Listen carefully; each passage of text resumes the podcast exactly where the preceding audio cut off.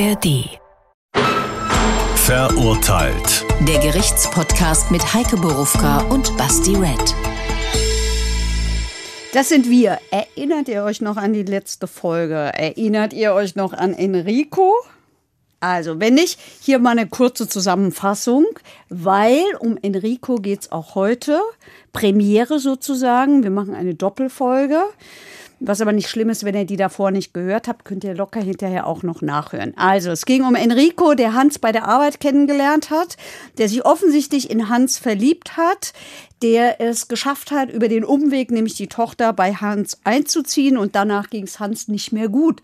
Hans hatte nämlich immer wieder irgendwelche Vergiftungen und Enrico steckte dahinter. Warum könnt ihr da alles nachhören?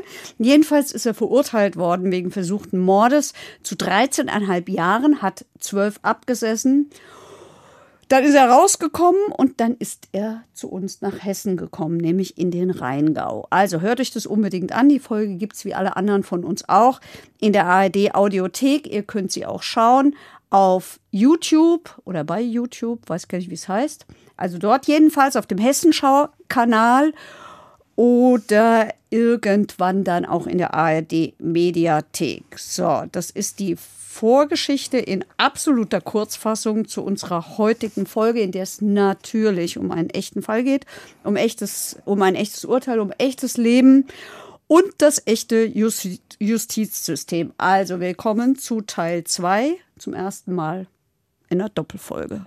Tatsächlich, und deswegen habe ich mich auch gefreut und du hast jetzt vorweggenommen, die Zusammenfassung zu machen. Ah, bitteschön. Nein, hast du doch super ich gemacht. Die ja ganz sachlich mir ging, geschildert. Mir ging es doch nur darum, wie das immer bei Lost früher war, wenn die Folge vorher dann Previously on verurteilt. So, auf jeden Fall würde ich trotzdem empfehlen, die Folge 1 zuerst zu hören. Aber es ist jetzt auch kein Drama, wenn Aber ihr das schaltet nicht nicht aushaltet. aus, hört, uns, hört doch die Ja, dann einfach hin, hintereinander weg, genau. Wir haben gelernt, dass äh, eben jener von dir beschriebene Enrico mittlerweile äh, aus dem Gefängnis draußen ist. Weil, und daran erinnern wir uns bitte, was hat der Sachverständige nochmal gesagt, wie das genau heißt? Ach, herrje, ich weiß die Worte nicht mehr genau. Weißt du sie noch? Nein, deswegen frage ich dich. Das war also das jedenfalls war irgendwas singulär. singuläres Ereignis und irgendein Gepräge, was nicht mehr stattfinden soll. Das kommt gleich, während ihr dann vielleicht, äh, das ist ja dein Teil jetzt, aber eigentlich, während ihr jetzt gleich mal beschäftigt seid, suche ich mal schnell das Wort raus. Es ist auch völlig egal, weil ich habe mich am Ende der letzten Folge über den Sachverständigen aufgeregt, der gesagt hat, das passiert auf gar keinen Fall mehr. Das kann man auf jeden Fall so übersetzen, weil Ja. er meinte, äh, dass er das Opfer aus der ersten Folge ein völlig einmaliger Typ ist. Wir werden lernen heute, dass in Rüdesheim scheinbar nochmal ein ähnliches Ereignis stattgefunden hat und hören uns an, was in Rüdesheim passiert ist. Der Fall. Am 27. Februar 2019 bricht Enrico R., der frühere Platzwart eines Tennisclubs in Rüdesheim am Rhein, in das Haus eines Vereinsmitglieds ein. Enrico R. geht zum Herd. Dort steht eine Nudelsuppe. Er mischt ein Extrakt der giftigen Pflanze blauer Eisenhut rein und verschwindet wieder. Als der Tennispartner nach Hause kommt, wundert er sich über den merkwürdigen Farbton der Suppe, gibt sie lieber seinen belgischen Schäferhunden.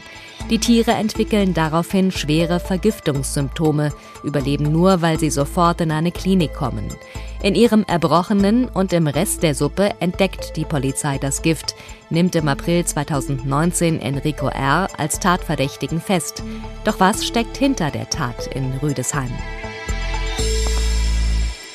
Also ich habe es rausgesucht. Es war ein unwiederholbares Gepräge, eigenartig zwar, aber die Situation war singulär. So hat es der Sachverständige gesagt. Das hat alle überzeugt und sie haben ihn rausgelassen.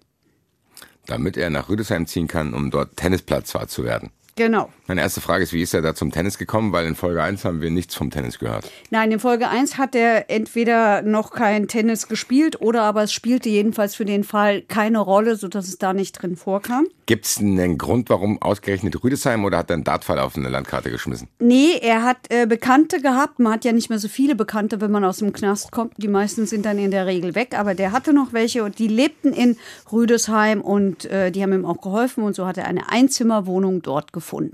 Und äh, ein Job als Platzwart beim Tennis. Und naja, Job würde ich das gar nicht nennen. Äh, was der gemacht hat, ist, er ist zu diesem Tennisverein gegangen und hat da immer irgendwie die Bälle gegen die Wand gespielt. Ähm, das hat diese, ja, ne, das ist, so ist der letzte Fall gewesen, so ist dieser Fall. Es sind lauter seltsame Dinge passieren da. Also der spielt Ach, jedenfalls. der hat sich gar nicht in diesen Tennisverein angemeldet offiziell. Und hat auch, Nö, der spielt Bälle gegen die Wand, dann kommt die Vorsitzende und sagt, hier habe ich übrigens einen Mitgliedsvertrag, hast du nicht Bock, Mitglied zu werden? Ist er Mitglied geworden, hat diesen Vertrag unterschrieben in diesem Tennisverein in Rüdesheim. Und so war er dort. Und dann ist er ziemlich aktiv geworden, hat sich sehr engagiert, hat sich, hat die Plätze ausgebessert, hat sich um die Grünflächen gekümmert, hat gepflanzt und gehegt und hat diesen ich bin keine Tennisspielerin, aber die, da musst du doch immer die Plätze so abziehen nach dem Spielen. Also so solche Dinge, all das hat er getan, ohne dass ihn je jemand dazu aufgefordert hat, so dass er quasi inoffizieller Platzwart Ah, geworden ist, aber sich der Job, selbst, ja, okay. Sich selbst äh, dazu ernannt hat oder jedenfalls so gefühlt hat. Es hat auch Streit gegeben mit der Vereinspräsidentin dann irgendwann äh, wegen eines Schuhschranks, den er da aufgestellt hat, weil er nicht wollte, dass die Leute mit ihren schmutzigen Schuhen ins Vereinsheim rennen. Kannst du verstehen, ne? Okay, das heißt, der, da, das beschreibt ihn aus Folge 1 so ganz gut eigentlich. Also der sucht Anschluss auf jeden Fall. Der sucht Anschluss und ist auch immer so ein bisschen übergriffig. Er sucht Anschluss, macht auch gute Sachen, muss man ja sagen. So, er ist hilfsbereit, wahrscheinlich dann ein bisschen zu viel Ja. und meint dann oft zu gut. Ja, Dass er dann irgendwo aneckt und diese Aneckung, beziehungsweise Ja. empfindet er dann wahrscheinlich als Ablehnung und rastet dann wieder aus. genau. Das ist ja das Muster, was wir in Folge 1 erkannt haben. Ich kann mir schon vorstellen, wo das hier hinführt, aber auch hier würde ich sagen, wir gehen chronologisch an die Sache rein. Ich bin gespannt, das eine fortlaufende oder sprunghafte Chronologie wird, Heike, Das weil du ist bist mittlerweile eine- Master auf Chronologie. Ja, aber das, diesmal haben wir wieder fortlaufend. Ja? Naja, guck mal, das letzte Mal bin ich ja ein bisschen geschimpft worden für mein Hin- und Hergespringe. Ich habe nicht geschimpft, Heike. Na ja, so ein kleines bisschen kritisch war es Heike, schon. äh, guck mal, wir, wir, das müssen wir auch mal den Leuten draußen sagen. Wir verstehen uns überragend, wir zwei. Ja, So, und wenn das hier ab und zu mal irgendwie ein bisschen rauer ist, dann gehört das auch dazu. Und das nehmen wir auch nicht persönlich. weil wie sagen wir das seit Anfang an? Wir können ja Ambivalenzen aushalten, ne, Katrin? man kann es auch aushalten innerhalb von einer Beziehung, wo man sich sehr gut versteht. Ja, wir verstehen Dass uns in der Tat gut, vor allem ankackt. schätzen wir uns sehr. So, So, also having said that, kommen gehen wir zurück in in den normale Tennisclub Chronologie und die Rüdesheim. startet wann? Der kommt in Rüdesheim Ende an, hat Bekannte, bla 2012. bla bla, zieht die Plätze ab. Das heißt, wir sind Ende 2012. Wir sind Ende 2012. Er ist da also Mitglied, ne, zieht die Plätze ab, stellt Schränke auf, wo er sie nicht aufstellen soll, aber trotzdem macht das. Und vor allen Dingen lernt er dort das ist, eine. Sorry, das ist schon geil. Du, der macht dann da ungefragte Arbeiten und die haben da ihr Vereinsleben, dann kommt einer, nee, nee, stopp, stopp, stopp, stopp, stopp, stopp, stopp. Du gehst hier nicht mit deinen dreckigen Schuhen in den Club hier rein. Ich bin hier seit ein paar Monaten dabei und habe mich hier aufgedrängt. Jetzt spielen wir hier nach meinen Regeln. Ja. Merkwürdiges Mindset. So, also jedenfalls lernt er dort eine Altherrentruppe kennen, die vereinsintern die Ketzergruppe, nee, die Ketzergang genannt wird. Ketzer-Gang, was Naja, also die? offenbar lästern die über andere, würde ich doch mal Okay, ausschließen. das sind äh, Ältere Herren, Ja. ältere Herren und zu den älteren Herren gehört auch Rudi. Und die älteren Herren sind immer sonntags da und spielen sonntags Doppel. Und wenn einer fehlt, dann darf auch Enrico mal mitspielen. Für einen der älteren Herren. So, und Enrico, wie schon in seiner Zeit in Bayern, fällt auch dadurch ein bisschen auf, den vielleicht nicht, uns schon, weil wir es ja schon wissen, ähm, dass er leicht beleidigt ist. Also wenn mal irgendwie einer Kritik an ihm äußert, dann bricht er sofort den Kontakt ab. Und Enrico fühlt sich zu älteren Herren hingezogen. In äh, Fall 1, den wir hatten aus Bayern, war es Hans. Jetzt scheint es Rudi zu sein. Und für Rudi findet er auch ähm, findet er auch Kosenamen. Mag sein, dass er die für Hans auch hatte, aber da sind sie nie irgendwo dokumentiert worden. Hier sind sie so. Also er nennt ihn zum Beispiel Knuddelbärli oder er nennt ihn Opa Rudi. Und äh, das findet er nicht immer ganz so cool. Und was er auch hier macht, auch hier ist er unglaublich hilfsbereit. Er hängt für Rudi die Regenklamotten auf. Wenn es schneit, befreit er sein Auto vom Schnee. Er bespannt ihm den Tennisschläger. Er organisiert ihm sein Lieblingsgetränk, weil Enrico passt auf und weiß, was wer mag. Er trägt ihm die Tasche zum Auto. Er umarmt ihn auch gerne mal, er posiert für ihn auf Fotos und er scheint zu übersehen, dass Rudi das ein bisschen nervt. Er posiert für keinen ihn auf Bock Fotos. Was heißt denn das? Naja, also wir sind ja jetzt im Handyzeitalter, waren wir ja da vorher noch nicht. Der andere Fall spielt ja im Jahre Mhm. Ja, ja. 98 bis Aber- 2000. Wie, also, wie, was ist die Formulierung? Also er posiert für ihn auf Fotos. Nein, mit ihm. Ach, mit ihm. Also die machen Selfies zusammen. Weiß ich nicht, ob die Selfies machen. Ah, ich glaub- glaube, die machen keine Selfies. Ich glaube, Rudi macht keine Selfies. Ja, bei Enrico. Enrico macht vielleicht Selfies, aber Rudi ähm, hat, glaube ich, na, also ist ja auch wurscht. Also entweder fo fotografiert ihn jemand oder sie macht Selfies. Das, Das- heißt, Rudi ist jetzt hier, haben wir rausgearbeitet, das neue Objekt der Begierde. Ja, aber Ist ja auch Rudi- ein bisschen fülliger, also passt Ja. ins Beuteschema, haarig und bären, bärenhaft. Ja, Okay. so ein bisschen. Aber Rudi ist anders als Hans. Rudi ist so ein bisschen durchsetzungsfähiger. Rudi hat, äh, ist genervt und Rudi blockiert ihn zum Beispiel dann gleich mal bei WhatsApp, Weil, gab es einen Anlass? weil er genervt ist Ja, von, von, von vielen Nachrichten. Ah, okay. Das heißt, der hat den dann da voll gespammt mit irgendwelchen Sachen. Und Wahrscheinlich. gesagt, mein Knuddelbär. Und dann hat er gesagt, weißt du was? Ciao. Wer Aber bei WhatsApp blockieren heißt ja nicht, dass sie sich nicht im Tennisclub auch noch begegnen. So ist es. Aber äh, wichtig ist, dass, ähm, dass Enrico dafür Rudis Ehefrau Ulla verantwortlich macht. Also das ist die Böse. Es war ja in dem Fall 1 auch schon so. Da hat er ja auch gegen die, da hat er ja gegen die Frau von Hans auch so gehetzt. Wo ist ihm aber Ulla begegnet? Ist sie auch mal im Tennisclub da unterwegs mit? Nein. Das heißt, kennt er Ulla überhaupt? Ob er sie persönlich zu dem Zeitpunkt kannte, kann ich nicht sagen. Okay. Aber jedenfalls weiß er von ihrer Existenz. Ulla ist äh, eine Hundesportlerin. Ulla liebt Hunde. Naja, da gehst du in den, in, den, in den Hundeverein und dann lernen halt die Hunde bestimmte Dinge, die zum Beispiel meine Hunde nicht Ja, dann können. ist ja der Hund der Sportler, nicht Ulla. Das heißt aber Hundesport. Okay. So, und Ulla hat belgische Schäferhunde. Was zeichnet die aus? Äh, Belgische Schäferhunde sind eine Mischung, eine Kreuzung aus dem deutschen Schäferhund, aus dem belgischen Malinois. Das sind Hütehunde. Das sind, die sind so ein bisschen schlanker als die deutschen Schäferhunde. Du kannst dich jetzt wahrscheinlich nicht an meine Hunde erinnern, ne? weil ich habe auch so einen, da ist auch ein belgischer Schäferhund drin. Also die sehen so ein bisschen, die sind braun und sind schlanker als die, als die, als die bisschen kräftigen deutschen Schäferhunde und die haben so einen aufrechten Kopf. Dadurch fallen die auf. Die sehen ein bisschen arrogant aus, finde ich. Das ist aber dann gut. Find, ja, also und ich finde, es sind ganz nette Hunde. Die sind extrem agil, die sind, die sind anhänglich und die sind auch ein bisschen anstrengend. Extrem agil, anhänglich und anstrengend. Könnte auch auf unseren Enrico hier zutreffen.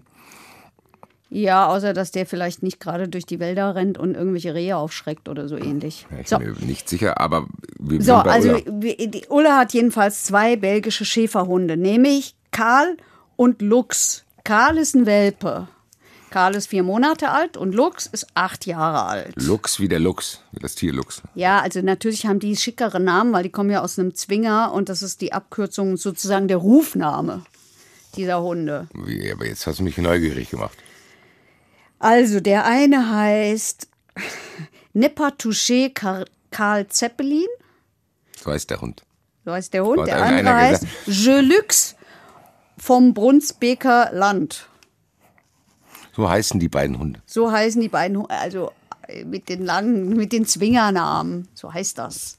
Was sich Leute auch immer einen weiß machen, gell? Damit die, die So, Hunde. da du hast einen normalen Hund. Meine heißt Jean-Luc. Lux. Wow. Herzlichen Glückwunsch. Die- Und bitte keine Nachrichten schreiben, wie die Hunde benannt werden. Ich weiß, dass es tut nur hier nichts zur Sache. Ich weiß, dass das Ja. immer alphabetisch nach Wurf geht und so weiter. Es interessiert uns auch nicht. Es ist So, also die, uns interessiert Karl und Lux. Karl Welpe, wichtig. Lux, acht Jahre alt, also schon ein bisschen älterer.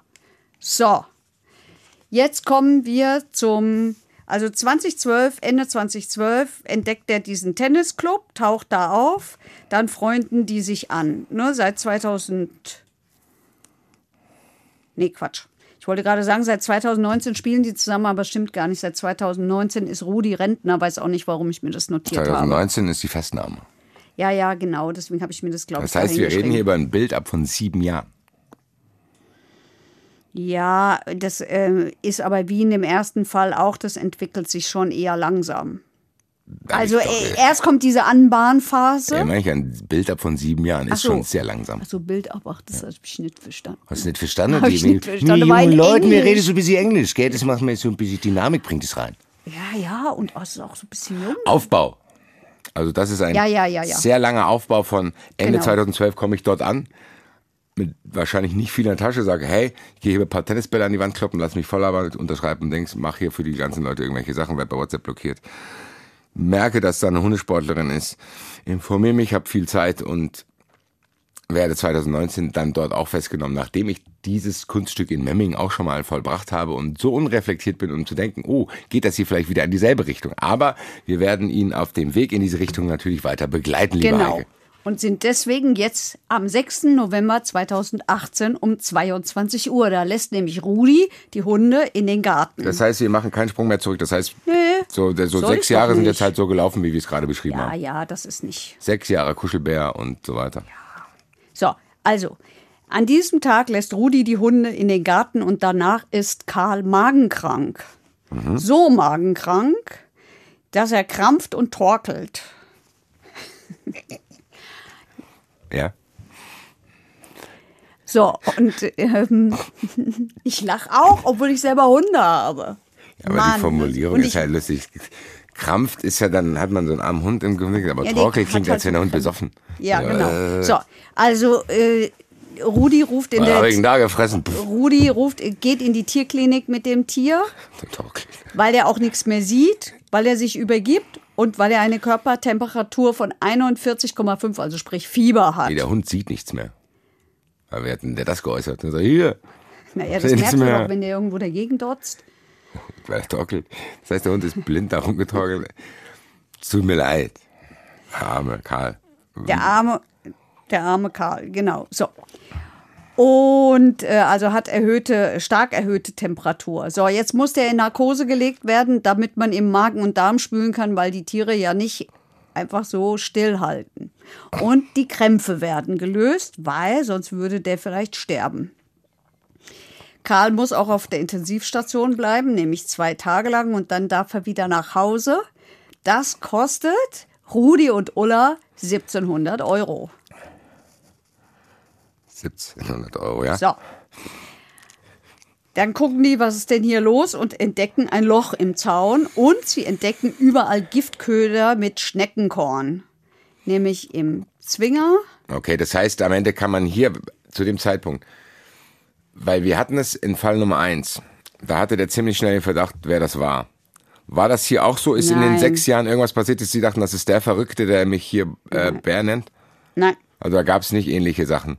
Nein. So dass man sagen, ey, na, habe ich auch schon mal ein Bett gefunden. Nee.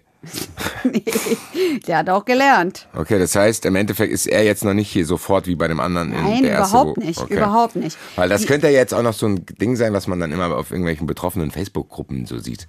Pass auf, in Oberrat liege wieder Giftköder aus, so mäßig. Wichtig. Ja, ja, klar. Verrückte meine ich. Ich meinte, diese Verrückten sind nicht die, die die Facebook-Gruppe so. schreiben, sondern Ja, genau. die denken, geil, ich gehe mal hier überall hin und leg so einen Dreck da Genau. aus. Das ist völlig, also. Also die finden jedenfalls Giftköder im Zwinger, in der Hundehütte, auf den Gehsteigen und in sämtlichen Ritzen.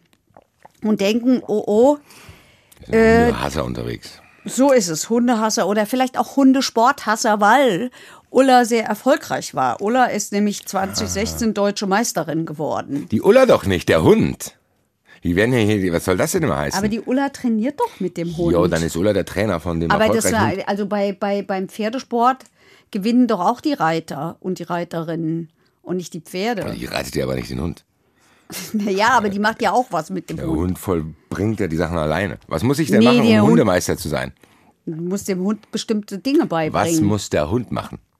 Oh, das weiß ich nicht genau, was der können muss. Der muss wahrscheinlich über Hindernisse gehen können. So, das macht er Unten alleine. durch und oben. Das musst du dem doch beibringen, dass er nicht vorbeigeht. Okay, gut. Dann ist Ulla quasi, passt sogar, weil die Frau von Jürgen Klopp heißt auch Ulla. Ulla ist quasi der Jürgen Klopp der Hundeszene. Und hat da irgendwelche Meisterschaften mit ihren Teams gewonnen. Okay. Aber So. auch Jürgen Klopp würde es so machen, dass er sagen würde, ey, ich habe das Tor nicht geschossen, sondern der kleine Mo Salah-Hund war das. Sorry. So, also, und hier in diesem Fall, also, Ulla denkt, ne, Hundehasser, Hundesporthasser, weiß man nicht so ganz genau. Auch, weil an ihrem Auto jetzt die ersten Kratzer auftauchen und weil sie weitere, die wohnen am Waldrand, weil sie weitere Köder im Wald finden. Dann haben die Schilder aufgestellt, haben eine Belohnung von 500 Euro ausgeschrieben. Es haben die Zeitungen darüber berichtet, das hat der Hessische Rundfunk darüber berichtet. Das Es ist sind- quasi momentan aber noch, wir suchen momentan Hundehasser. genau. Okay. Hundehasser und Oder ähm, Hundesporthasser. oder Hundesporthasser. Und ähm, Unglaublich lustige Formulierung. So Sektion Hundesporthasser. Wir treffen uns hier einmal gegen, gegen den modernen Hundesport. Ja, auf jeden Fall sind die noch weit weg von persönlichen Absolut. Geschichten, sondern die denken, das hat was mit ihr in als hat was mit den Hunden zu tun. Irgendwas hat das mit den Hunden Und und, offensichtlich mit Ulla zu tun. und Neid. Ja. Also und dann machen die im Garten äh, stellen die machen die dann installieren die dann halt so Strahler. Die erste Kamera kommt, damit man sehen kann, so ob ob jemand vorbeikommt und wer vorbeikommt. So, jetzt sind wir im, also eben waren wir im November 2018, jetzt sind wir im Januar 2019. Ulla fährt zu ihrem Hundesportverein nach Wiesbaden zum Trainieren. Oder wie du sagen würdest, der Hund fährt mit Ulla dahin, So, weil der Hund da Der Hund trainiert hier der wird. So. Chef.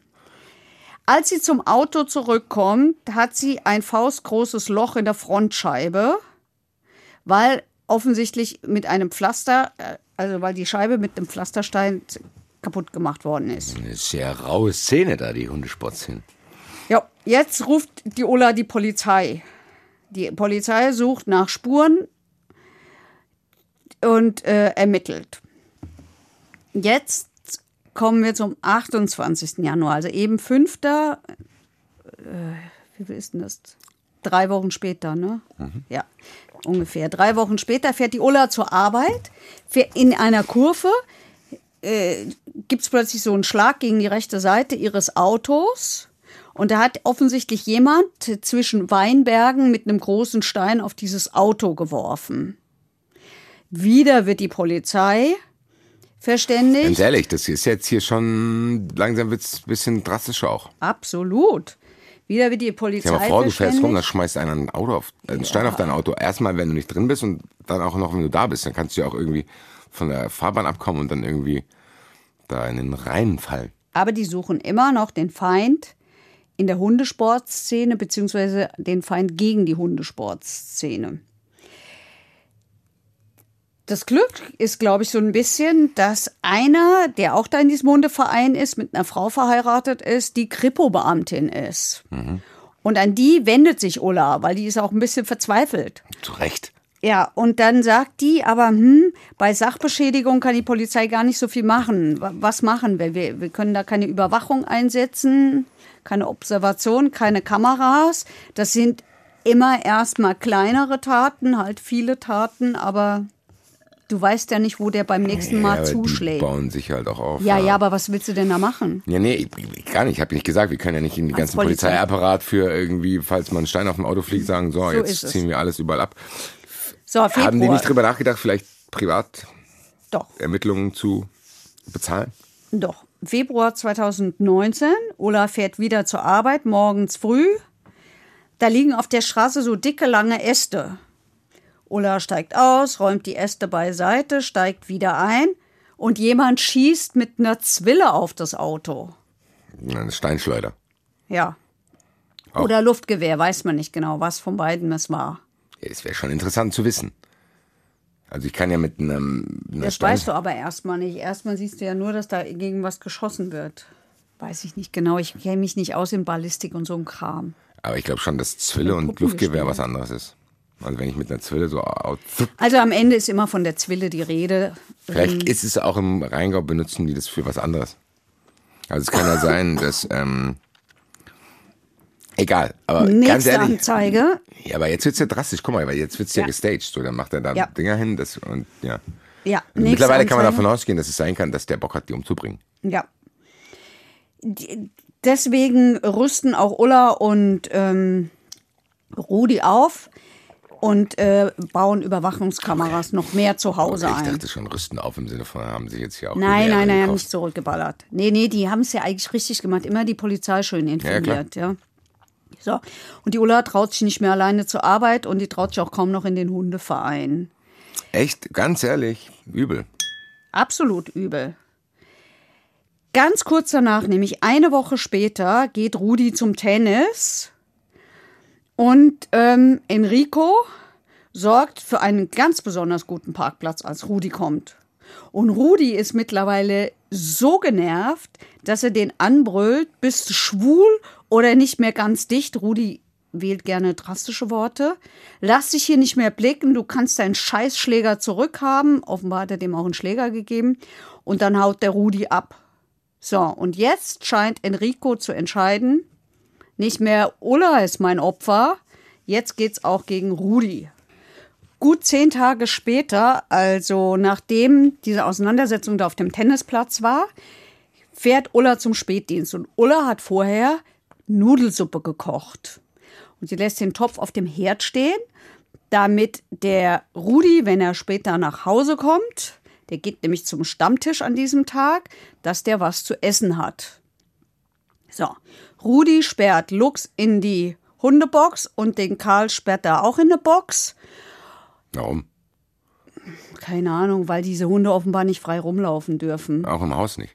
Sieht mir so stark danach aus, ja. Ja, ich bin auch ein bisschen kritisch da, ich weiß. Okay. So, er schaltet die Kamera im Flur an. Da hängt eine Kamera mittlerweile. Dann radelt er zum Stammtisch und unverschlossen ist die Terrassentür. Frag mich nicht warum, aber diese Terrassentür ist irgendwie immer offen gewesen. Ich weiß nicht warum. Ich frage mich eher, warum er zum Stammtisch radelt und dann fährt er besoffen dem Rad nach Hause los. Äh, vielleicht trinkt er gar nicht so viel Oh, beim ui. Stammtisch. Okay. Oder nur Wasser. Vielleicht ist er irgendwie, wie heißt denn das, in irgendeiner Phase? Egal. Also so um 19.23 Uhr jedenfalls zeichnet die Kamera Folgendes auf. Ein Mann in einer dicken Skijacke mit Handschuhen, mit einer Mütze oder einer Sturmhaube, der um das Haus schleicht. Komischerweise bellen die Hunde nicht. Dann sieht man, wie das Licht in der Küche angeht. Dann scheint dieser Mensch entweder zu wissen, dass da eine Kamera ist, oder er sieht diese Kamera, zieht den Stecker raus, gießt offensichtlich irgendetwas in die Nudelsuppe, Stecker wieder rein, dann geht er offensichtlich ins Schlafzimmer.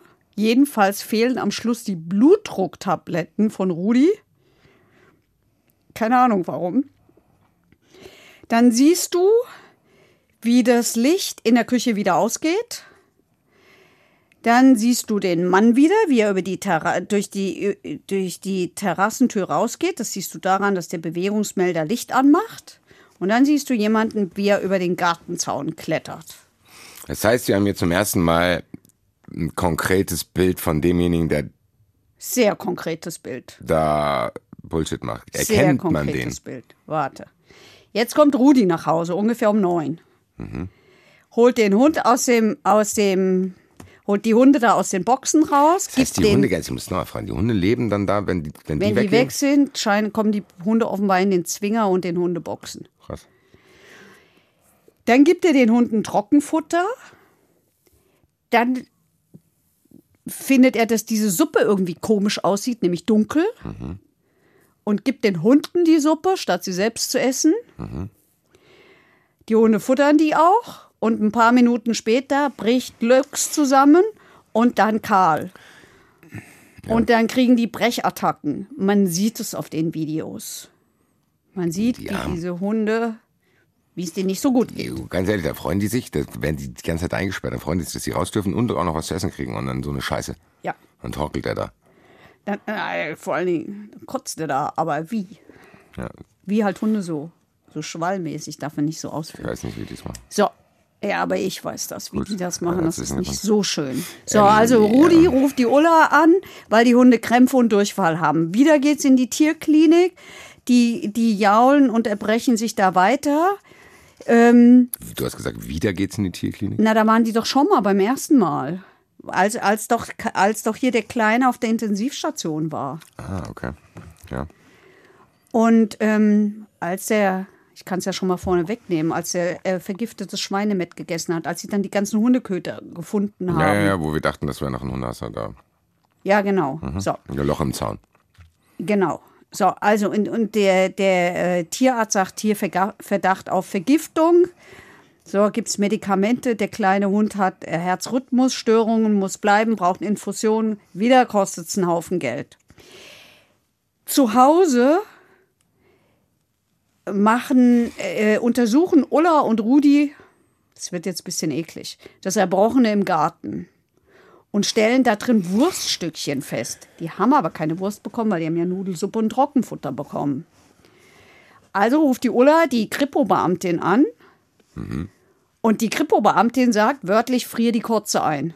Ja, klar. Und das macht die Ulla. Und was sie noch macht, was richtig schlau ist, sie Ulla, friert frier die Kotze ein. Alles klar, jetzt wird's ernst. Und Ulla friert auch den Rest von der Nudelsuppe ein. Und das ist, das ist wirklich schlau. So. Ganz ehrlich, Alter, da merkst du aber schon, was für ein Paranoia-State of Mind die leben. Ja. Und Rudi, also wieder. Weil das erste, guck mal, stell mal bei uns beiden vor. Du hast irgendwie zu Hause was und dann weiß nicht, dann wird dir schlecht. Da- Das letzte, woran ich denken würde, dass irgendjemand in meine Wohnung gekommen ist, mein Essen vergiftet hat, ich friere das jetzt ein, damit ich das mal irgendwann beweisen kann. Da merkst du ja Ja. schon, was für ein, was für ein, also wie der Kosmos sich geändert hat. Das macht- Absolut. So agiert ja niemand, der denkt, dass er aktuell ein normales Leben führt. Absolut. So, also Rudi erzählt der Polizei von der dunklen Nudelsuppe.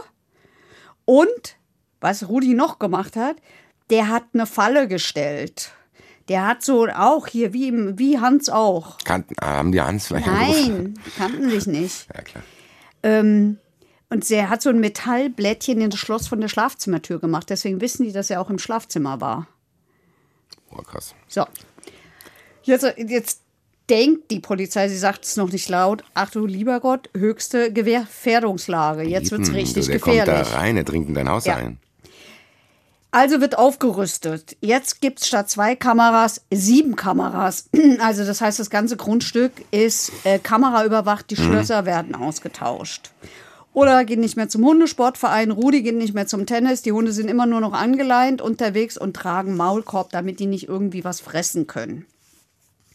Es ist schon krass, Mann. Wir erzählen Ja. das hier so en passant, aber das Leben ist einfach komplett auf den Kopf Absolut, gestellt. So. absolut. Da ist irgendwie so ein behaarter Bär, der gern Tennis spielt und über Leute lästert. Mhm. Dann irgendwie eine Frau, die sich mit fremden Hundefedern schmückt und da sehr erfolgreich ist. Aber meine Gott, dann führen sie ein gutes Leben, Stammtisch, hier mal ein Essen gemacht, so bla bla, ganz normal halt. Geil, Rüdesheim ist überragend schön, alles gut. Kommt irgendein Larry in dein Leben, der irgendwelche Tennisbälle an die Wand kloppt und tja, Ja. herzlichen Glückwunsch. Drei Wochen später zeichnen die Kameras abends wieder diesen Mann auf. Wieder Was will der denn jetzt eigentlich noch? Die sind doch schon überall weg. Mütze, Ski- oder Schwimmbrille, Handschuhe, Kragen nach oben. Was er aber merkt, ist, dass die neue Infrarotkamera am Zwinger aufleuchtet. Das sieht er, da geht er hin, wirft die Kamera und die Akkus auf den Boden und geht weiter. Was er nicht weiß, ist, dass es dazu eine App gibt, die meldet eine Aufzeichnung. So, und dann gucken die sich diese Aufzeichnung an und äh, Rudi erkennt Enrico. So, endlich. Ja. Jetzt wird ein Ermittlungsverfahren Boah, eingeleitet. Den, den Fluch, in dem Moment, den hätte ich gerne gehört, wenn du sagst, der ist eh ein Mann der klaren Worte. Glaube ich, dass in dem Moment, wo er das sieht, auch viele verbale Injurien gefallen sein könnten. Vermutlich. Also jetzt wird ein Ermittlungsverfahren eingeleitet wegen Sachbeschädigung und wegen Stalkings. Das war's. Ja, weil man ja noch nicht mehr weiß. Aber was die Polizei macht, ist, guckt Beschädigung und halt Stalking, der, der ist doch ins Haus gegangen. Warte, warte, warte. Die Polizei stößt auf die Verurteilung aus Memmingen. Und äh, Ah. Alarmstufe Rot. Für Red. Jetzt habe ich mir nicht getraut, eben zu sagen. ähm, und was sie macht, ist eine Gefährdetenansprache. Das heißt, sie geht zu Rudi und sagt, ohne Details zu nennen, Du bist gefährdet. pass mal auf, und so, du bist gefährdet. So, jetzt, fünf Tage nachdem der wieder da war, an meinem Geburtstag, nämlich am 22. März, ähm, kommt dieser Mann wieder. Und er ist wieder vermummt. Überwachen die den jetzt aber wenigstens? Ich glaube, nein. Ja, das kann ja nicht sein, wenn die wissen, wer das ist. Und er, warte, und er hält sich die Hand vors Gesicht, als er an der Kamera Was? vorbeikommt, holt einen Akku raus, wirft die Kamera und einen Akku auf den Boden. Rudi ist gerade in der Straußwirtschaft. Als er rauskommt, ist der Lack zerkratzt, sind die, ist, sind die Spiegel demoliert, sind die Reifen aufgestochen. Uli, Ullas Auto ist auch zerkratzt, Kleber auf dem Dach, Außenspiegel, Türgriff, alles kaputt, auch Reifen aufge, aufgestochen. Ja. Jetzt wird die Polizei noch ein bisschen aktiver und Ja, sucht die werden jetzt erst noch ein bisschen aktiver. Die Nein, nein, wussten doch, wer das ist und was der gemacht hat, dass der wegen versuchten Mordes mit Gift. Und der Ja. ist ja in das Haus gegangen. Die wussten von der Suppe. Leute, Leute, Ja, Leute. ja, warte, Warum ist warte. der nicht sofort festgenommen worden? Weil die versuchen, weil die versuchen, glaube ich, ihn weil die, weil die, glaube ich, versuchen, noch ein bisschen mehr zu finden, zu kriegen. Und die den kriegen, die haben doch diese Videos wieder da in die Suppe Sachen reinmacht. Also sie haben jedenfalls das Anwesen abgesucht. Ulla und Rudi haben die eingefrorene Kotze plus die Nudelsuppe ähm, übergeben. Die Rechtsmedizin äh, hat sich das angeguckt. Die Toxikologin hat das abgeglichen mit Rittersporn, weil der ist ja in Bayern verwendet worden. Und es gab keinen Treffer. Weil er zu blauem Eisenhut gewechselt ist. So ist es. Weil er in dem Buch noch mehr Seiten Das. Problem, so scheint es mir gewesen zu sein. Das Ah, das Problem ist aber, sagt die Toxikologin, es gibt unglaublich wenige dokumentierte Giftanschläge, sodass du nicht so richtig viel Literatur hast. Dann ist der aber eingefallen, blauer Eisenhut zählt zur selben Pflanzenfamilie wie der Rittersporn. Früher sind da übrigens, habe ich gelernt, Tiere mit vergiftet worden. Also ist die Toxikologin hergegangen und hat in irgendeinem Baumarkt blauen Eisenhut gekauft oder in der Gärtnerei, ich weiß nicht genau, blauen Eisenhut gekauft, hat das Ding zu Hause auf dem Küchentisch äh, auseinandergeschnitten, hat das eingelegt, hat die Nacht nicht geschlafen, weil sie so aufgeregt war, was dabei rauskommt, hat das ex, ex, dieses Extrakt am nächsten Tag durch irgendwelche Proben, die man dafür braucht, durchlaufen lassen, hat abgeglichen und es passte zur Nudelsuppe und es passte zum Erbrochenen. Also auch da war es wieder so. Da hat halt einer den richtigen Gedanken im richtigen Augenblick ja, gehabt. Glück. Ja. So. Und Eisnut ist halt auch richtig heftig. Und jetzt ähm, gab es dann den Haftbefehl, jetzt gab es die Wohnungsdurchsuchung. Und bei der Wohnungsdurchsuchung haben die in der Wohnung festgestellt, dass der überall so aufgeschnittene Kaffeepäckchen und Milchtüten an den Heizkörpern hat, so festgeklemmt so. Und in diesen Milchtüten und in diesen Kaffeepäckchen, in diesen leeren, aufgeschnittenen Dingern, war so weiße, waren so weiße Ablagerungen. Und dann haben die das mitgenommen und haben das untersucht, ähm, weil sie dachten, vielleicht extrahiert der da dieses Gift, war aber nicht so. Das Einzige, was sie gefunden haben, ist Koffein und sie vermuten, dass er das da hängen hatte, weil er die Wohnung damit belüftet hat wie früher, dass da einfach Wasser drin war und diese weißen Ablagerungen sind einfach Kalk. So. Also das führte nicht zum Erfolg. Was sie aber gefunden haben, sind ähm, Salzsäure und Ammoniak in, äh, in großen Mengen, Chemikalien. Großen Mengen, was man so daheim hat. Ja, in Literflaschen. Ja, mein Gott. Äh, ja, was man so daheim hat. Aber was sie halt immer noch nicht gefunden haben, sind, äh, ähm, sind halt Samen von diesem blauen Eisenhut, sondern äh, die, das Luftgewehr, diverse Messer. Ich glaube, dann war es doch ein Luftgewehr und vielleicht doch keine Zwille. Würde dafür sprechen, fällt mir gerade so auf. Schwimmbrille und lauter so ein Kram. So, jetzt ist wieder Haftbefehl. Er geht wieder zum Haftrichter.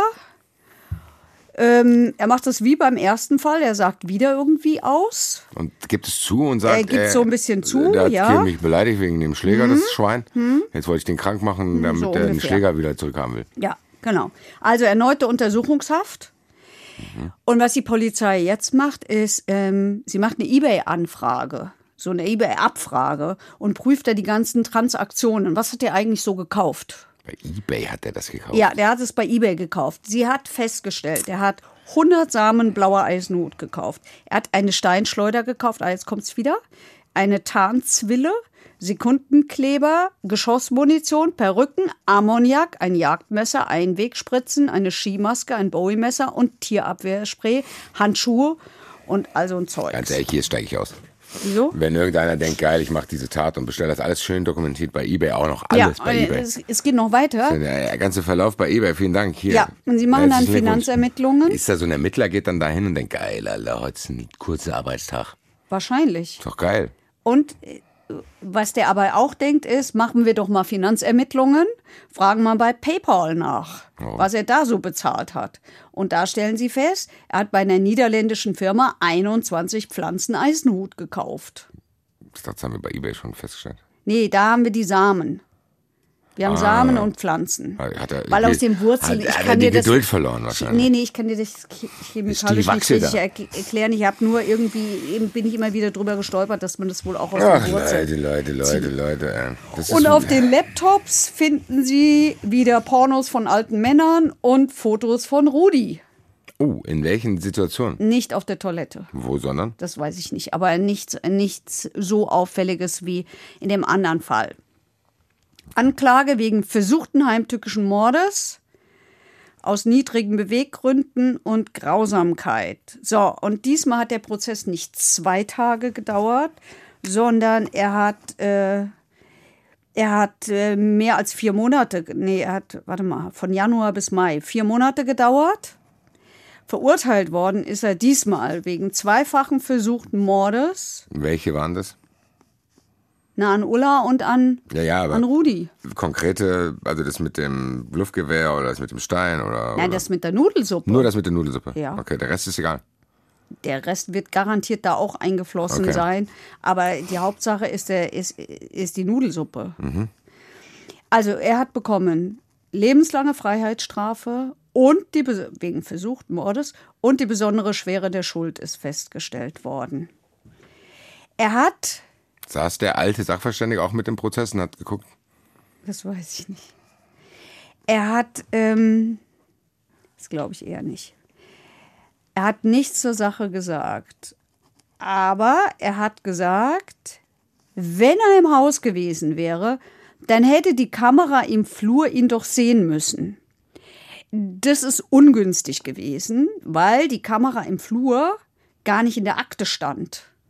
Die Kamera im Flur haben nämlich Rudi und Ulla vergessen zu erwähnen in diesem Ganzen. Verstehe ich nicht. Also, der, der hier Enrico, kriegt er die Akte. Ja. So, das heißt, er weiß, was in der, in der, in der Akte, äh, wo drin steht, was alles gegen ihn ermittelt worden ist, was da alles drin steht. Da stand aber nichts von der Kamera im Flur. Diese Kamera im Flur hat Kann- Rudi und Ola im Ermittlungsverfahren einfach vergessen zu erwähnen. So, und das ist dann quasi. Täterwissen. So ist es. Okay. Das ist Täterwissen. Also hier hat der Sachverständige, äh, also mit dem Sachverständigen hat er geredet. Da hat er von Verschwörung geredet, von schlampigen Ermittlungen, von Rechtsbeugung, von Gerichten, von kriminellen Machenschaften der Staatsanwaltschaft. Den Giftanschlag 2000 hat er gestanden. Äh, und zwar nur deshalb, also dort damals, weil ihn der Anwalt reingelegt hat und weil er selber die Folgen nicht überblickt hat und weil er seine Freundin schützen wollte. So hat er das jetzt diesmal dargestellt. Im Prozess hat er jede Menge Beweisanträge gestellt, hat die Ganz ehrlich, Zeugen. Eike, das ist dieses Muster, was ich in Folge 1 schon gesagt habe. Im Endeffekt ist dem ist fast egal, was passiert, dem geht es um Aufmerksamkeit. Ja, Und wenn er die nicht auf positive Weise kriegt, beziehungsweise braucht er die wahrscheinlich in so einem unnatürlichen Maße, dass, wenn er, selbst wenn er sie kriegt, reicht ihm das nicht, ja. dass die Leute, von denen er es will, dann genervt sind und dann gibt er ihnen halt auch Aufmerksamkeit, weil er dann Negative bekommt und macht es dann, also es ist am Ende nur irgendwie zu gelten. Ja. Und dann, ich glaube ehrlich gesagt, dass es dem fast fuck egal ist, ob der im Gefängnis ist. Mhm. Weil dann kann der halt im Gefängnis die Leute abfacken. So, dann sitzt er da im Gefängnis. So, ich bin jetzt im Gefängnis. Ich passe mich jetzt an die Situation an, stelle 80 Anträge, dann muss sich Mhm. irgendjemand mit mir beschäftigen. Hauptsache, irgendjemand beschäftigt sich mit mir. Ja. Das ist ja nicht. Puh. Also er sagt, er ist zufällig im Internet auf der Suche nach einer blauen Pflanze auf den blauen Eisenhut gestoßen. Er habe den auch bestellt, aber der ist nie angekommen, weil der vermutlich in diesem Paketshop unterschlagen worden ist. Also sprich, die Leute im Paketshop haben ihm den blauen Eisenhut geklaut. Bestellt hat er ihn schon, der war nur, ist nur nie angekommen. Ja, gut, das ist jetzt. Solche Geschichten erzählt er. Äh, Es ist eine doofe Geschichte, weil auf der Quittung seine Unterschrift ist. Das, ehrlich gesagt, das kann man fast gar nicht mehr ernst nehmen, diesen Kram. Und er sagt halt, der Rudi hat die Hunde vergiftet. Und die Zwille, die war für die Rattenplage auf dem Tennisgelände. Also, es war ein Indizienprozess, an Weil dessen der Ende nicht so schwer war. das Gericht gesagt hat, besteht überhaupt kein Zweifel. Ja. Auch nicht daran, dass die, äh, dass die Dosis tödlich gewesen wäre, dass sämtliche Zeugen glaubwürdig waren, dass natürlich die Parallelen zu Memmingen auffällig sind. Ja, Parallelen sind auffällig. ja natürlich, da der Das ist doch ja auch fast eins zu vergiftet. eins das Gleiche. Das Ja. ist nicht auffällige Parallelen, klingt ein bisschen vage. Leute, das ist genau das, was tatsächlich. Ich reg mich nicht über Sachverständige auf, ich sag's nur, das will es Sie vermerkt wissen. Ich mache jetzt ja auch immer so Vermerke, dass ich nicht in der Art äußere, aber ich habe es gesagt. Trotzdem, über das Urteil will ich nochmal mit dir sprechen kurz. Das ist ja für ein, ist es typisch, ist es, weil das ist ja eigentlich das, was ich immer fordere. Ich hatte ja mit Herrn Drescher auch schon oft Diskussionen, dass ich sage, ey, man kann doch den Täter nicht belohnen, dass sein Mordversuch nicht geklappt hat. Ja, Weil das ist ja hier passiert. Eigentlich ist es ja dieselbe Strafe, die er bekommen hätte, wenn die gestorben wären. ja, Das heißt, hier hat der jetzt dieses Glück nicht. Ja. Warum haben das an manchen Stellen andere doch? Ja, also um die ganzen Juristen zu zitieren, weil es kommt auf den Einzelfall drauf an. Also das ist ja auch wirklich so. Es kommt auf diese ganzen Umstände drauf an. Ja, gut, stimmt. Und es kommt drauf an, äh, was hast du gewollt und was hast du vorgehabt. Und jetzt dem kann man jetzt nicht mehr unterstellen, dass er nicht weiß, was er damit anrichtet. Also ich meine, er hat es schon einmal versucht. Und der, der Hans im ersten Fall, der hat ja nur massive Folgen davon. Rudi hat mehr Glück. Der ist halt einfach, der hat es gesund überstanden. Aber warum? Weil er die Nudelsuppe nicht gegessen hat, weil die komisch ausgesehen hat. Ja, gut. Ich hatte schon ziemlich schnell keine Fragen mehr, Also- weil dieses, diese Nummer ist ehrlich gesagt, die ist weird. Ja. Aber irgendwann ist die auch eindeutig. Ja, also tatsächlich hat das Gericht auch gesagt, obwohl es ein Versuch war, gibt es keine Minderung wegen der Gefährlichkeit, wegen der extrem hohen Konzentration in dieser Suppe, weil er einschlägig vorbestraft ist, weil er sehr hohe kriminelle Energie hat. Und, weil der Und- auch nicht mal im Ansatz Genau, einsichtig ist. haben die auch gesagt. Im Gegenteil. Ja. Sein Verhalten im Prozess ging deutlich über das zulässige Verteidigungsverhalten hinaus. Also sprich, du kannst natürlich, du darfst ja als Angeklagter alles, du darfst lügen, du darfst sonst irgendwas, ja, aber ich darf es halt auch werten. Ja, klar. So, Ja. Also das hat ja auch was mit der Beschäftigung damit zu tun, wenn ich denke, ey, ich ignoriere völlig, was da alles passiert ist und sage, ja, aber der hat die Hunde vergiftet. Ja, Statt zu denken, Dicker, du hast den fast umgebracht. ja, Was dem dann verdient, die sind nicht mehr Tennis spielen gegangen, gar nichts. ja. Und warum? Weil, ja, es ist halt, boah, sehr komplex, wahrscheinlich gar nicht, passt gar nicht in unseren Podcast, ähm, warum das so ist und was man dagegen tun könnte. Ähm, was ich tun kann, aber ist, dich zu fragen, ob du noch irgendwas auf dem Zettel hast. Ja, da steht noch so eine ganze Menge, aber das brauchen wir eigentlich nicht mehr, weil das haben wir selber erklärt. Brauchen wir gar keinen Sachverständigen. Sag ich doch die ganze Zeit. Ich will auch Sachverständiger werden, das ist gar nicht so schwer. Das hätte ich denn auch sagen können. Ich hätte den nicht rausgelassen. So. Sachverständiger. Wer soll ja, ganz ehrlich, man muss sich auch mal ehrlich machen. Wer soll denn für sowas Sachverständiger sein, für so einen Verrückten? So, ja, das kenne ich. Also dieser Sachverständige hat dasselbe gesagt wie du. Das geht ins Pathologische. Surprise. Grüße nach Memming. Das macht er, Er nicht hat mehr. gesagt, das war der Hans. Der Hans, das war ein Einhorn. War das aber ein Bär gewesen? Nee, ist auch egal, komm. Gut, ich will die Diskussion jetzt nicht Ich aufmachen, auch nicht. aber Doch, oh. ein bisschen Oh, schon, oh, oh. klitzekleines bisschen schon. Also der Sachverständige, der ja dafür gesorgt hat, dass er aus der Haft wieder entlassen werden konnte, Mhm. weil er ihm eine gute Prognose gestellt hat, Stichwort hier alles singulär und so.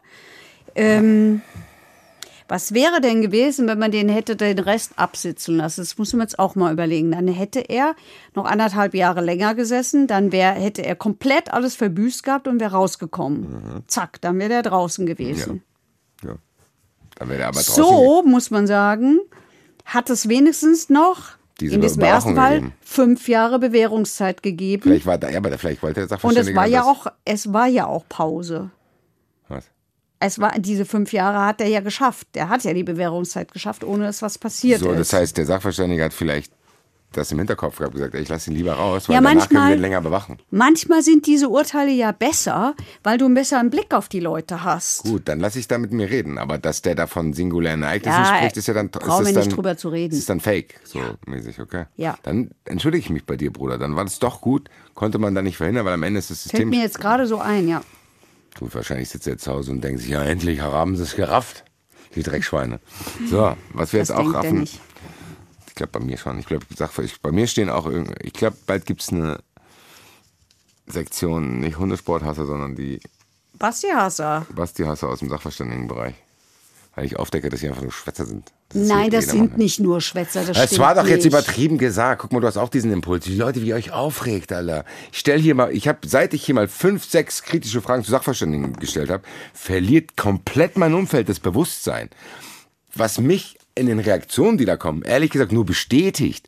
Heike, wenn du jetzt völlig Absurdes über mich behauptest und ich denke mir, dann, nee, das stimmt nicht, aber da kann ich locker bleiben, das stimmt ja nicht.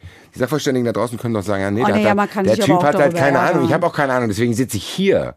Deswegen stelle ich Fragen, weil ich keine Ahnung habe. Ich bin kein Sachverständiger, aber ich kann ja hier Fragen stellen. Aber wenn die dann so empfindlich sind, wenn ich hier ab und zu davon spreche, ist das schon ein bisschen willkürlich. Ja, willkürlich ist ja auch ein schwieriges Wort, hatten wir schon öfter. Okay, wir gehen jetzt nicht mehr in diese Diskussion, sondern In den Zuschauerraum. Zuschauerraum. So, und während sich Basti jetzt wieder ein bisschen, nein, ich sag nicht beruhigen, weil da regt man sich nur drüber auf. Nein, nein, nein, nein, ich sag's nicht. Du Ich kann das auch sagen, nicht. Basti. Ich kann das aber nicht leiden, wenn, das, wenn man doch. das zu mir sagt. Ich will aber, dass man das zu mir sagt. Nee, Doch, wenn, zu sich mir. aufregt und jemand sagt, komm mal runter oder beruhig dich mal, Ja, ist ich ja mich noch mehr auf. Das ist was ganz anderes. Wenn jemand zu mir sagt, ey, Leute, wir werden heute nicht fertig. beruhig sorry. dich, beruhig dich, dann bin ich, dann danke, dann sage ich danke, dass du mich darauf hinweist, konstruktiv. Wenn einer aber sagt, komm mal Nein, runter, dann sage ich, was, komm mal runter. Das ist doch was ganz anderes. So, Kommunikation. also wir rufen Kommunikation jetzt, ist die Guck mal, wir Antwort. rufen jetzt einfach mal rufen wir denn an? die gechillte Nina Schnabel an. Nina, Die ist wirklich. die weiß Bescheid. Hoffentlich. Über was denn überhaupt? Werden wir gleich mit dir klären. Ja, Ruf Nina jetzt an. dann. Schreit jetzt einfach völlig grundlos an. Nein, hör auf. Natürlich nicht. Was ist das so mit Denkensender?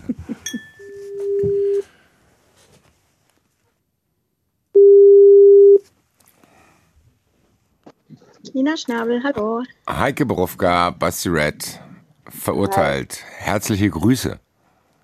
Ja, ich hoffe, ihr könnt mich hören. Ich Sehr gut sogar. Absolut. Kannst du uns hören? Hamburg im Wind. Ich höre euch gut. Hamburg, hallo nach Hamburg im Wind. äh, wir haben eine Frage aus Mainz, die, jetzt, die wir jetzt nach Hamburg stellen, nämlich von Cosima. Cosima hat offenbar eine ältere Folge gehört oder gesehen, nämlich Kampfhund beißt Seniorin. Und da geht es darum, dass dieser Täter, ich weiß nicht, ob ihr euch noch erinnern könnt, kannst du dich noch erinnern, Basti? Natürlich kann ich mich erinnern. Dann Das den war Rewe, dann die schlimm. richtig ekelhaft. Dann ist er nochmal dahin gegangen und so Ja. Kram. Völlig Mann, grundlos hatte diese alte Dame, die eigentlich nur ausparken wollte, Die aber, muss man dazu sagen, auch in einen merkwürdig weit entfernten Rewe gegangen ist, weil sie den besser kannte als der, der eigentlich bei ihr um die Ecke war. aber das war ihr Stammrewe. Ja, mein Und Gott. das konnte ich auch verstehen. Kann ich auch verstehen. Da weiß man nämlich, wo was ist. Also, dort, so. Dieser Täter muss dieser Dame 25.000 Euro Schmerzensgeld bezahlen. Jetzt hat er aber nichts. Jetzt Ja. hat sich Cosima überlegt, wenn der in Privatinsolvenz geht, was passiert da mit der Forderung? Bleibt die bestehen? Hat die alte Dame Pech gehabt? Die hat nicht Pech gehabt, die Forderung bleibt bestehen. Und zwar, ähm, wenn jemand Privatinsolvenz anmeldet, kann er ja grundsätzlich dann nach einer Wohlverhaltensphase die Restschuldbefreiung dann beantragen. Aber davon sind ähm, Forderungen aus unerlaubter Handlung ausgeschlossen. Man muss die dann auch so zur Tabelle anmelden. Also man muss sagen, ich habe hier eine Forderung aus der unerlaubter Handlung. Und Also aus dann einer Straftat. aus einer Straftat, Okay. oder? Ja, im Prinzip, genau. Unerlaubte Handlung, ja, ist eine Straftat. Und dann ähm, wirkt die auch nach der Wohlverhaltensphase und der Restschuldbefreiung weiter. Also kann dann weiter vollstrecken. Aber wenn der nichts hat, Ja, hat sie Pech gehabt.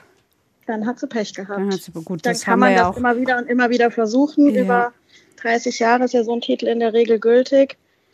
Und wenn dann nichts zu holen ist, dann ist es ärgerlich. Jo. Ja, Ja, das hat man sowieso immer im Gefühl bei diesen Strafen, Ja. ne? wo du dann denkst, so, der wird zu Ja, bla bla bla ja. verurteilt und dann, jo, muss erstmal irgendwo herkommen, das Geld. Ja, ich meine, theoretisch müssen die Straftäter ja auch die ganzen Verhandlungskosten zurückzahlen. Irgendwann. Aber Ja, ja. wenn die auch nichts haben, ne, es ist ja immer Klar, leider so. nur problematisch Ja. wird das halt oder schw schwieriger zu ertragen, finde ich, ist es immer, wenn es um Opfer, Opfer, ja. geht. Natürlich. Womit wir beim Thema sind, wenn ihr noch ein bisschen mehr von Nina Schnabel hören wollt, wenn ihr äh, unsere Spezialfolgen vielleicht noch nicht gehört habt, dann findet ihr die in der ARD Audiothek. Da ist sie nämlich auch mit dabei. Wir haben drei Folgen gemacht zum Hast du Thema die Opfer. Überleitung gerade gerettet? Ist mir gerade, ist, wieso? Wo wir beim Thema Opfer sind. Nina. Ja, Nina ist doch kein Opfer. Nina ist doch kein Opfer. Das ist aber aber eine Nina lange hilft. Schleife, die das aufgeklärt hat. Aber Nina hilft euch, wenn ihr vielleicht Opfer seid, Genau. zum Beispiel. Ne? Ich glaube, Richtig. wir verabschieden sie erstmal in dem, im, im windigen Hamburg, oder? Ja, viele Ja. Grüße ins windige Hamburg und bis bald auch bei Verurteilt Bis Live dann wieder mal. Jawohl. Alles klar. Ciao, ciao. Dankeschön. Ciao. Ciao. Gerne. Tschüss. Also die Spezialfolgen. Der lange Weg des Opfers, der Opfer, Der Opfern. findet ihr in der ARD Audiothek. Ich glaube und hoffe, es ist hörenswert.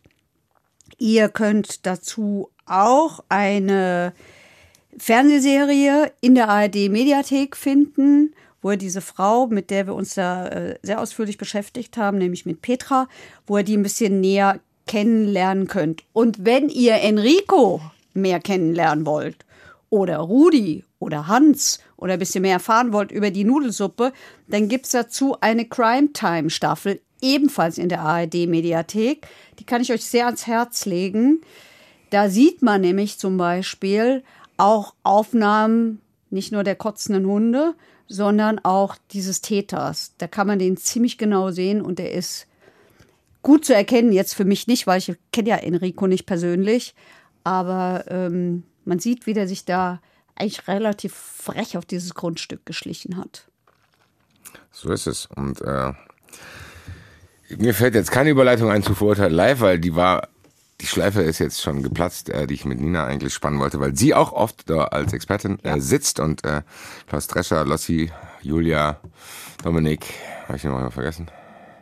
Haben wir noch mehr Jokers eigentlich? Ich Ja, wir haben doch neu, äh, neuerdings auch Isabel Jahn. Ah, Isabel Jan, natürlich. Wie konnte ich das vergessen? Und alle Joker, die äh, hier so mitmachen, äh, tauchen auch ab und zu mal auf. Aber was schwierig wird, dass ihr da auftaucht, weil am Ende sind die Shows dieses Jahr schon ausverkauft.